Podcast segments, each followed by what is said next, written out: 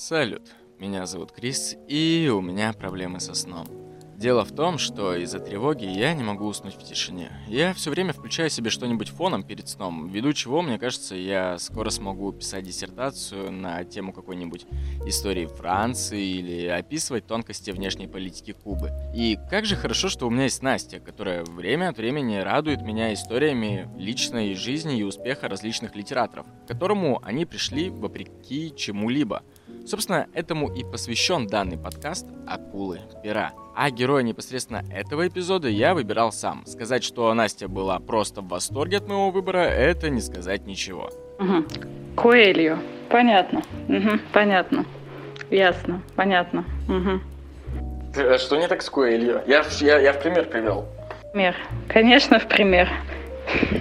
Вообще, где-то тут я уже обычно передаю Насте микрофон и иду в кроватку, пока она начинает описывать непростой путь автора или авторки. Но позволь мне все-таки поделиться своей историей отношения с Коэльо и почему для меня это было так важно его обсудить.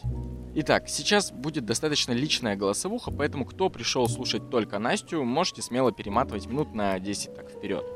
В начале осени этого года будет ровно 11 лет, как я впервые заинтересованно зашел в книжный возле колледжа, в который только-только поступил, и купил себе свою первую книгу этого автора. Причем ровно до этого момента я не питал какой-то особой страсти к книжным магазинам. До этого я не то чтобы не тратил деньги на книги, я их особо-то и не читал. Когда мне только исполнилось 16, и меня увлекали видеоигры, музыка, вот все что угодно, но не вот это вот скучное почитать что-нибудь вечерком. Но так вышло, что это был мой период поиска какого-то нового смысла. Буквально незадолго до этого я, ассимилировавшись, э, съехал от родителей в другой город, в котором у меня совсем не было друзей. И я, как сейчас помню, я отмечал свой тогда 16-й день рождения на лавочке в компании лишь с одной бутылкой пива.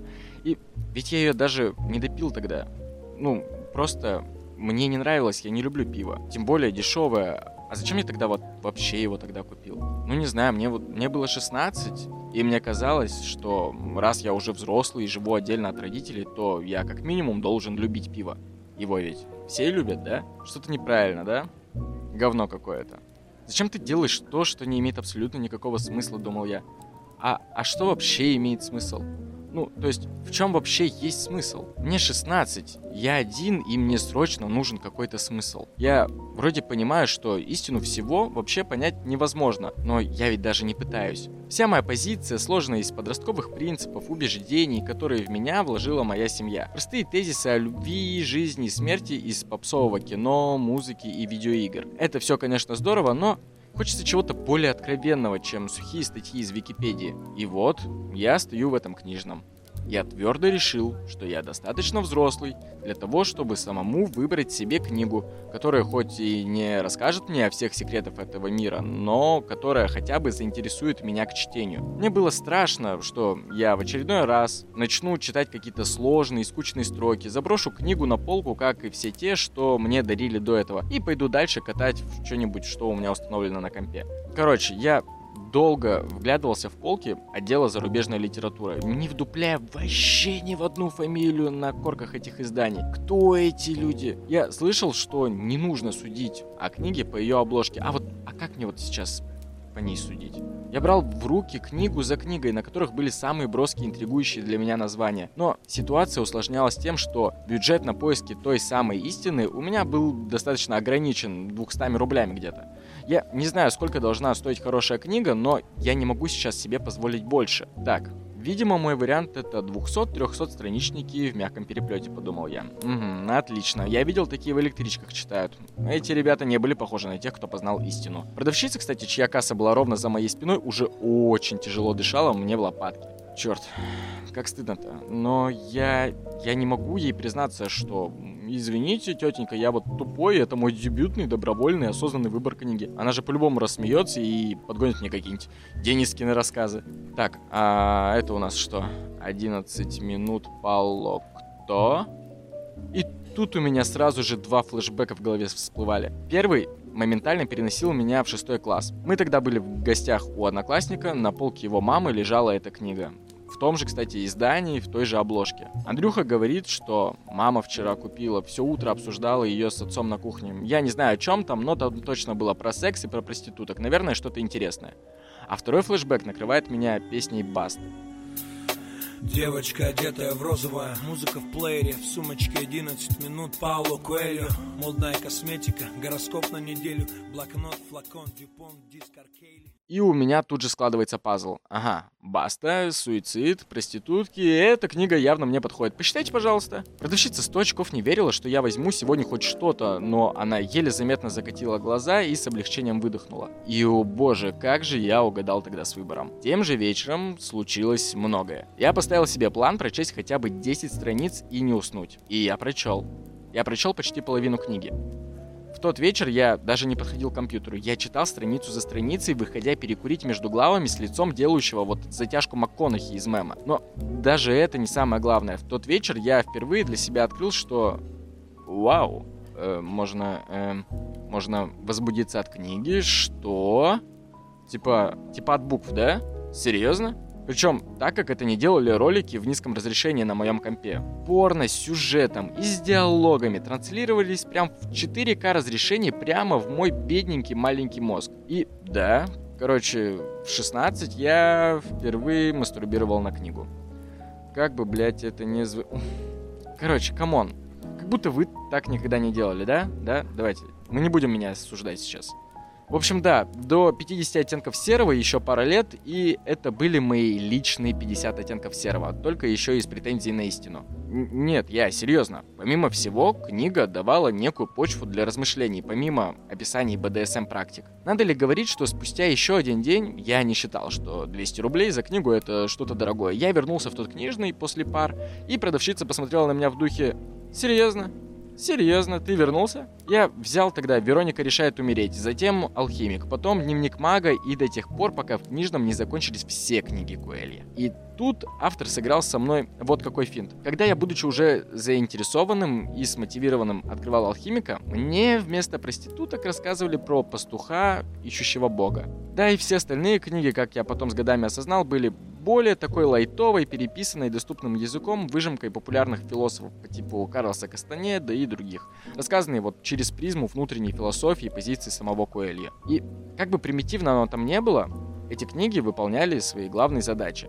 Они дали мне почву для поиски истины и послужили трамплином в мир свободного чтения. Как оказалось, очень много людей разных возрастов тогда имели у себя на полках хотя бы одну из книг Коэлья. И это было так прикольно и необычно обсуждать с кем-то книги. И не просто обсуждать. Теперь я мог выпендриться, что, знаете ли, я вот прочел все книги Куэлья. О, эти заинтересованные взгляды однокурсниц. Вау, то есть на это реально клюют девочки, да? Так, мне кажется, срочно нужно прочесть вообще все книги в этом мире, желательно в этом семестре, подумал тогда я. Вот настолько сильно я хотел ебаться, да. И с Куэлью это я, конечно, молодец, но была одна проблема. Это был буквально последний год, когда говорить вслух, что ты читал Куэлью, было не зашкварно. И да, вот сейчас те, кто помладше, могут не понять, как вообще то, что ты выбираешь себе почитать, может быть зашкварным. Это ведь твой выбор, блин. Что хочешь, то и читай. Ой, сорян, ребят, вы, вы очень много пропустили. Если вкратце, то оно было вот как. В самом начале десятых, на пике популярности пабликов с умными цитатами, эти самые паблики уже потихоньку становились чем-то мемным. Это было буквально спустя пару лет после того, как картинки с волком постили не с постироничным подтекстом, а вот на полном серьезе. Паблики по типу ИБД и МХК форсили тренд на читающих. Понятия сапиосексуал тогда еще не было. Тогда не было вообще нихуя до винишка Тяны Tumblr Girl на русском еще пару лет эволюции. Мои друзья тоже примерно одновременно со мной выкупили, что быть начитанным — это верный путь к потрахаться. Особенно, когда тебе 16, и ты такой весь из себя умный, ебать. Особенно вот на фоне сотни турникменов по дворе. Но даже тогда, если бы ты попытался кому-нибудь сказать из знакомых, что прочел ремарка «Три товарища», то услышал бы что-то типа... Ну, ну что за примитивная попса? Да, попса, блин дожили. И Брейдбери попса был. А Куэлья, да, да блин, тебе лучше вообще не говорить про Куэлья. Мои друзья реально целый год рофлили надо мной из-за того, что я читал Куэлья. Ой, спасибо, как говорится, пабликам ВКонтакте за мое счастливое юношество. Ну так вообще к чему это я? Каким бы ни был Куэльо, но та маленькая книженька в мягкой обложке стала для меня тем толчком, благодаря которому я буду еще ближайшие пару-тройку лет пытаться впихнуть в себя вообще все, что я упустил за первые 16 лет своей жизни.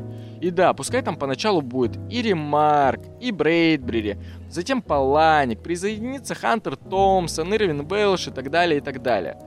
Но я всегда отдаю должное той вот маленькой книжке том маленьком книжном за 200 рублей, которая подтолкнула меня в мир чтения. Ну так что, Настюх, у тебя-то как вообще началась история отношения с Пауло Коэли?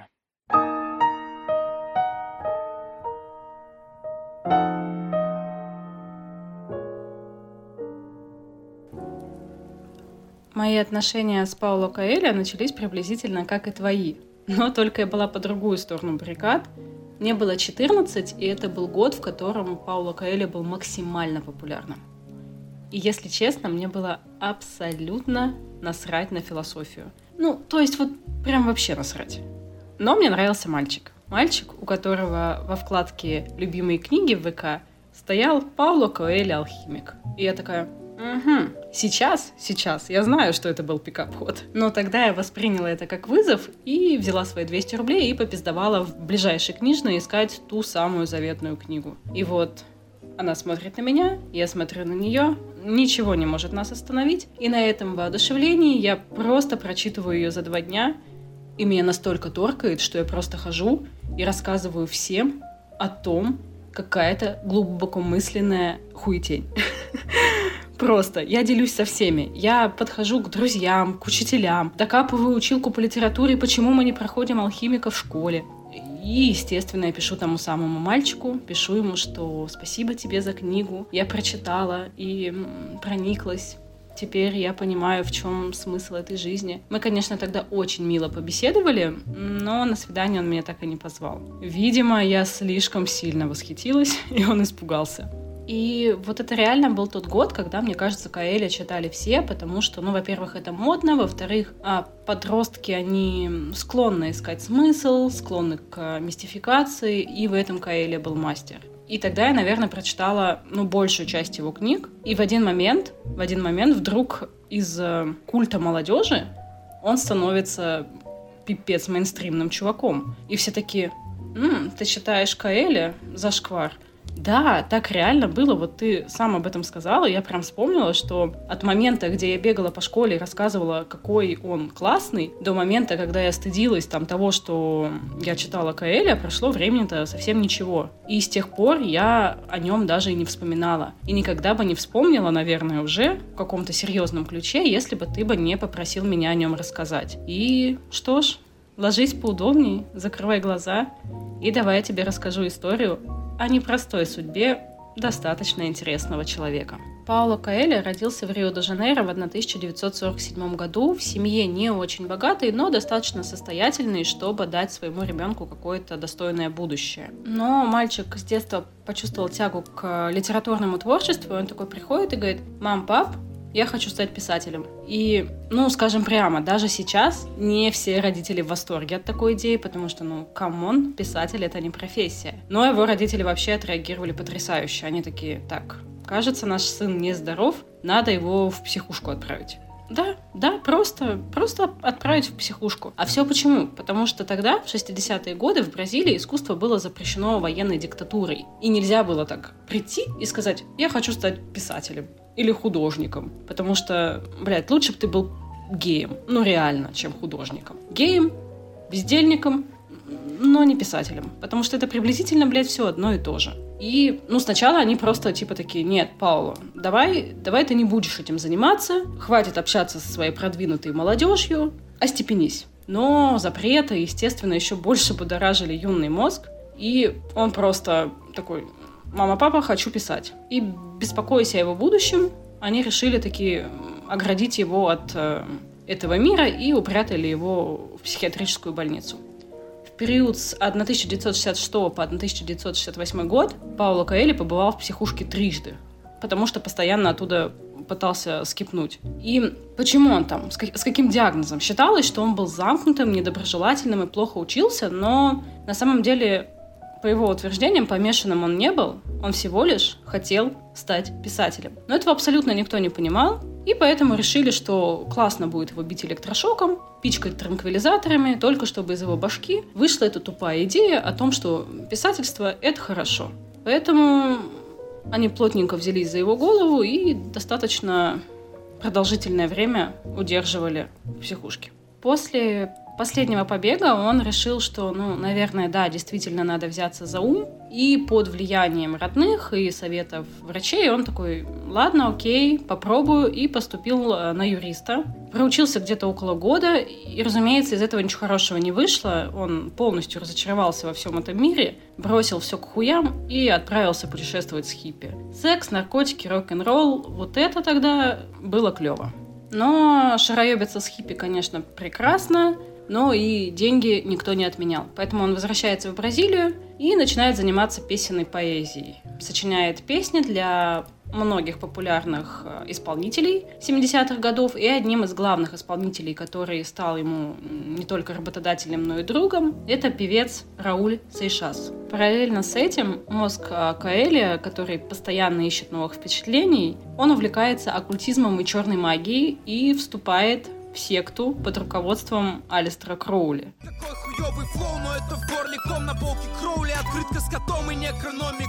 и так его будоражат его идеи, что он решает создать собственное альтернативное общество, которое должно было объединить э, всех анархистов. И главным девизом общества должна была стать одна из основных идей Кроули «делай, что хочешь, таков весь закон». То есть ну, как позже Каэли называл, это был такой самый, что ни на есть, настоящий духовный фашизм. Когда можно довести ощущение власти до такого предела, что ты реально чувствуешь себя избранным, и ты освобожден вообще от всех моральных норм, которые существуют. То есть ты можешь делать, что хочешь, ты можешь любить весь этот мир, а можешь его уничтожить. Ты можешь стать монстром, можешь стать спасителем. И, разумеется, это не могло не повлиять на вообще все восприятие Паула Коэлио. Но в какой-то момент он понимает, что идея вот этого, она ведет его в никуда и решает, что нужно прекратить все контакты, потому что в духовном отношении он стал практически мертвым. И чтобы выжить, он понимает, что черная магия должна остаться в прошлом.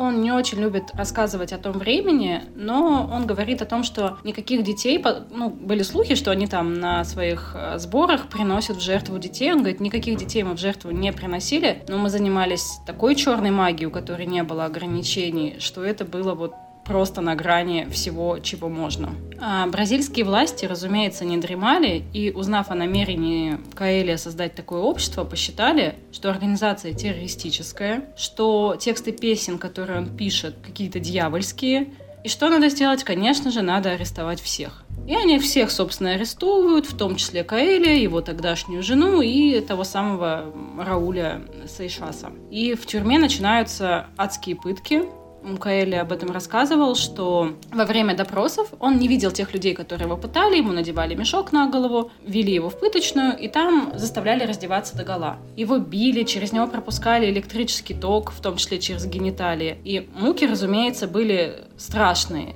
Но хуже, чем боль, а, было вот это вот чувство униженности, жестокости в том виде, в котором вот она была. Еще одна пытка называлась «Холодильник». А, его помещали в камеру размером 2 на 2 метра, в которой не было света и в которой было холодно.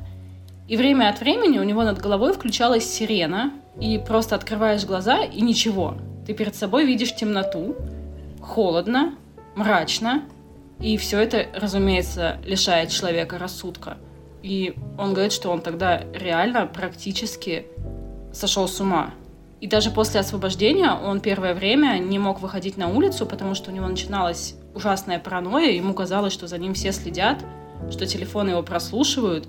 И ну, это реально привело к нервному срыву. От него стали отворачиваться друзья, потому что, ну, просто не могли с ним рядом находиться из-за страха, что с ними может произойти то же самое. Но со временем все стало налаживаться, рядом с ним стали появляться новые люди, которые дали ему ощущение, что он не один, и вот только благодаря их помощи он не покончил с собой и не стал мстительным. А в тюрьме он пытался прикинуться больным, резал себе руки, говорил, что он трижды был в психушке, и на самом деле в конечном итоге его именно это и спасло, потому что сделали вывод, что он невменяемый, и отпустили его. Помнишь, я тебе, кстати, сказала, что его арестовали не одного, а вместе с женой. Я, честно, не могу выговорить ее полное имя, но коротко ее зовут Жиза. Звали.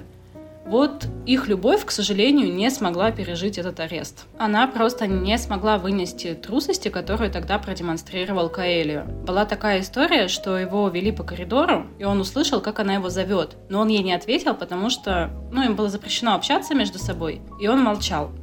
Блять, потому что, потому что если бы он ей ответил, его бы опять посадили в холодильник.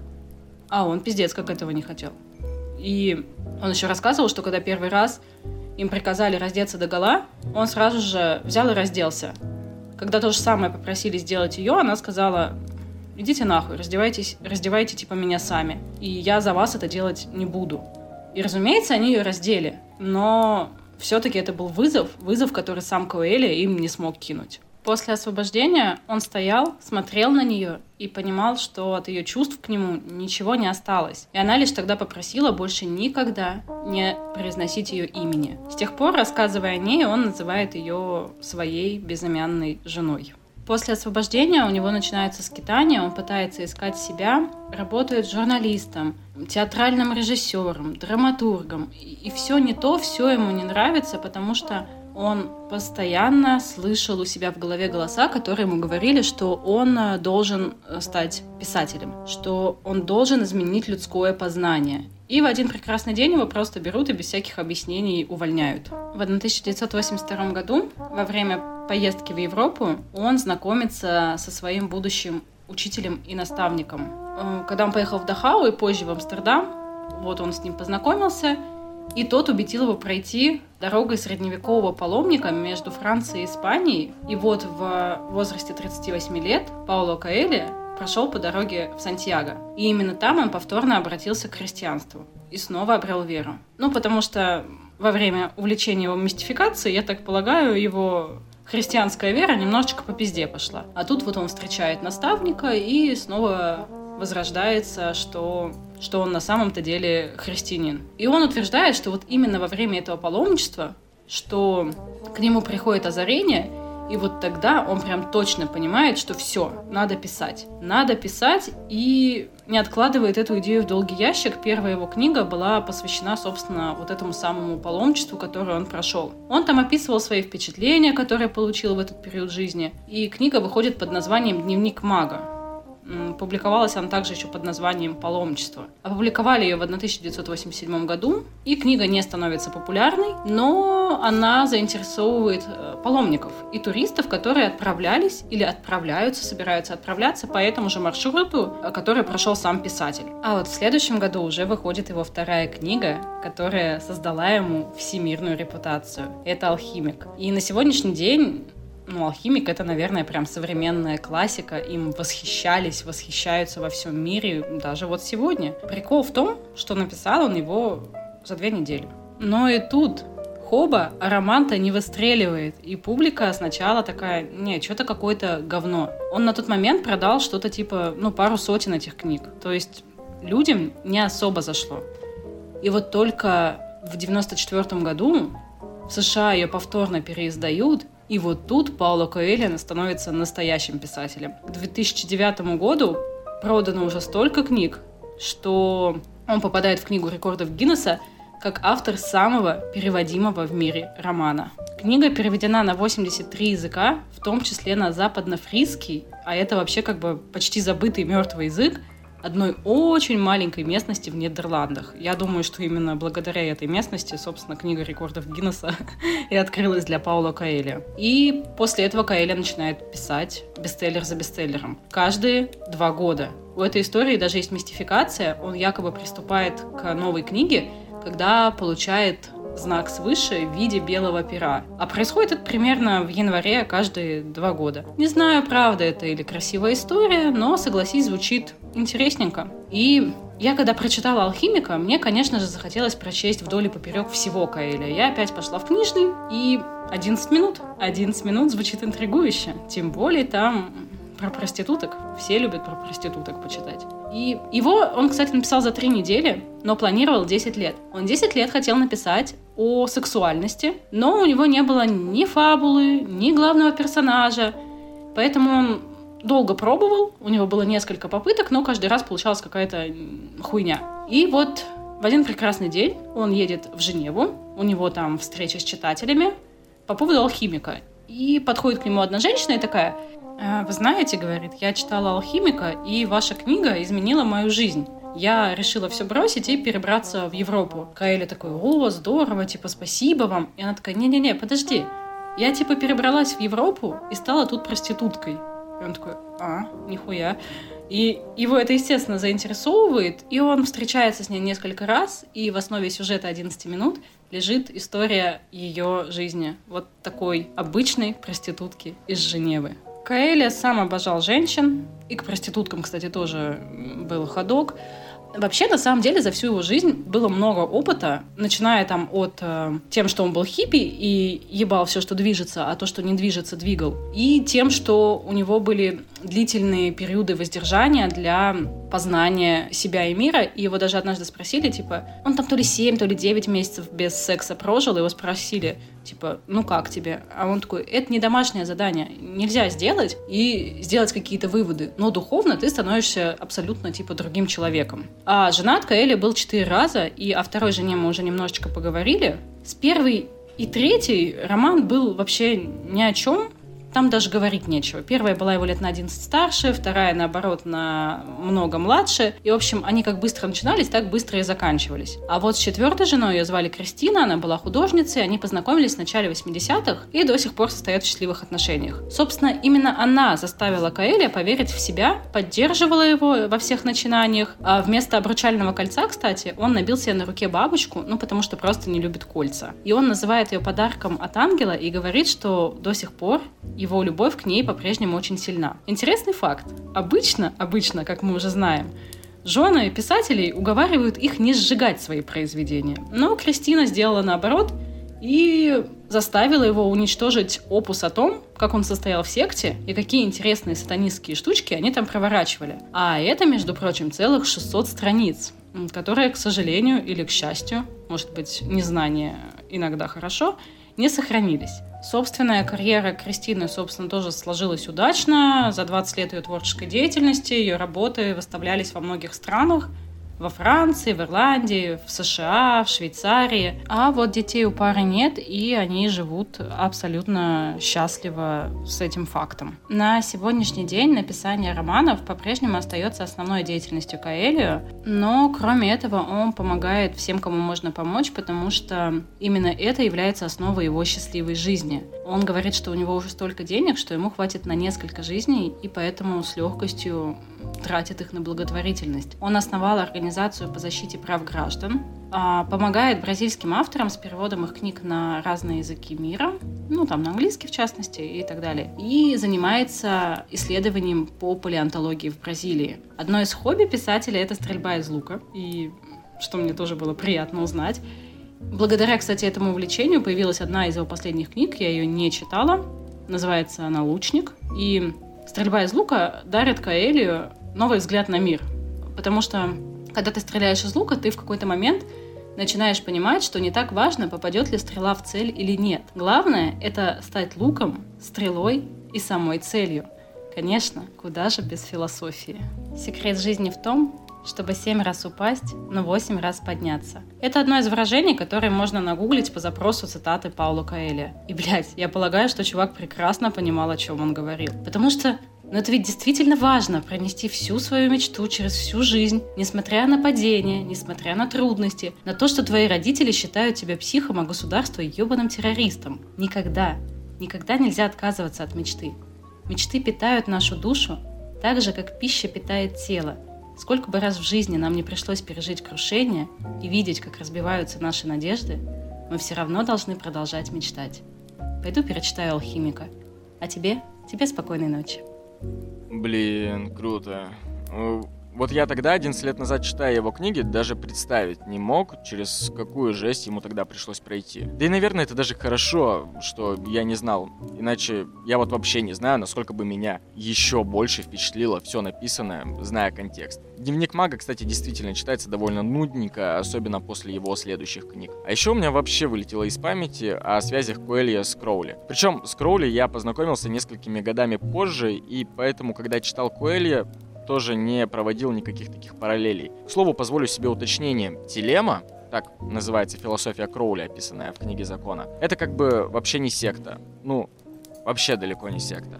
Это скорее такой относительно современный философский феномен. Даже скорее просто идеология. Вот как, к примеру, хиппи, только с магией и оккультными обрядами. Я сам лет 18-19 задней левой пытался во все это погрузиться, читал, общался с некоторыми телемистами. Меня также приглашали на встречи, но, знаете, очень сложно заниматься оккультизмом, когда у тебя каждый день по 4 пары и нужно еще работать, чтобы заплатить за хату. Каким бы, как говорится, оккультизм не был веселым занятием. А вообще тему с Алистоном Кроули можно раскрывать отдельно и долго. Там много всего интересного. У него вообще, ну, в смысле у Кроули, своя собственная концепция ада есть, например, которую всем советую загуглить и почитать. Там все очень весело. Да, и саму книгу закона он написал по своей собственной легенде всего за одну ночь и надиктовывал ему ее якобы сам сатана. Вот такие дела. Кстати, если не ошибаюсь, то к ним потусить в кокаиновой оргии пригонял даже сам Конан Дойль. Но это так, чисто фан-факт из памяти. Ну а вообще, классно, я считаю, получилась история. Пойду-ка я все-таки, наверное, спать, а то действительно уже как-то поздно. А ты не забывай написать отзыв в iTunes или прожать сердечко на Яндекс Музыке, а также подписаться на аккаунт Насти в Инстаграме. Ссылку на ее инсту я прикреплю к подкасту, там много всего интересного у нее помимо литературы. Ну и услышимся через неделю.